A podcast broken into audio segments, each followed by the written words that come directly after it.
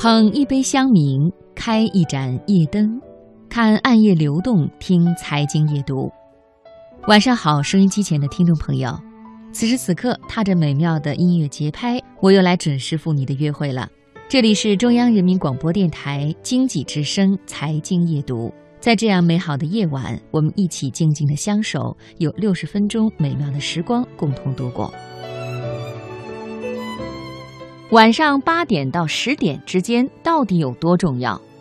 今天的读热点，我们一起来分享《读者》杂志上的文章，作者王一润。台湾商界奇才陈茂榜十五岁的时候，由于要负担家计，被迫辍学，到当时台湾第二大书店文明堂当店员。他每天从早到晚要工作十二个小时，他白天在书店里工作，晚上住在店里。所以每天晚上九点打烊后，书店就变成了他的私人书房，或坐或卧，任他遨游。他把读书当成了嗜好与享受，依照自己的兴趣，先从小说、传记等通俗读物读起。日子一久，他渐渐养成了每天晚上至少必须读两个小时书的习惯。久而久之，通俗读物逐渐不能满足他的阅读需求了。他开始涉猎经济与管理等专业性较强的书籍。他在文明堂工作了八年时间，也读了八年的书。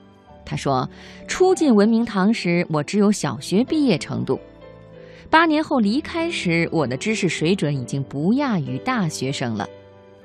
八年的自修为他奠定了日后成功经营企业的重要基石。”在世界各地演讲的时候，陈茂榜总不忘对听众说：“记住这样一句话，一个人的命运决定于晚上八点到十点之间。”海尔集团掌门人张瑞敏每天的工作时间都在十二小时以上，但他每天都抽出时间阅读，绝不放弃任何一个可以用来阅读的机会，所有空闲的时间都用上了。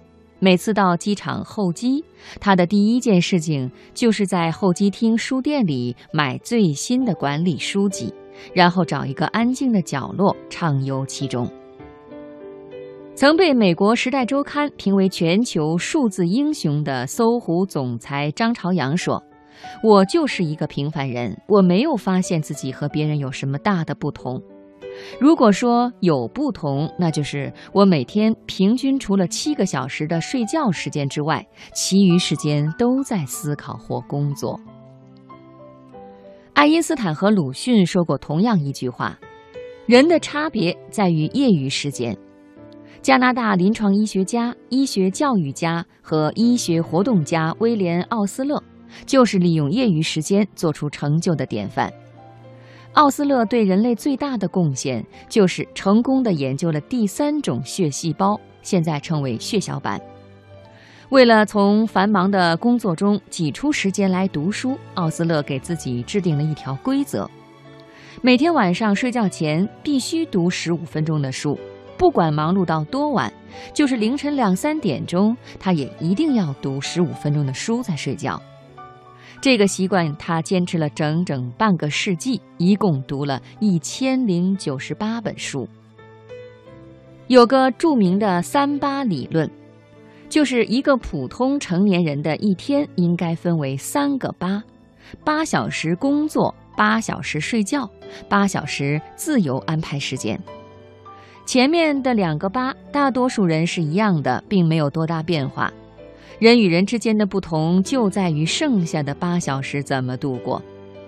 时间是最有情也是最无情的东西，每个人拥有的都一样，非常公平。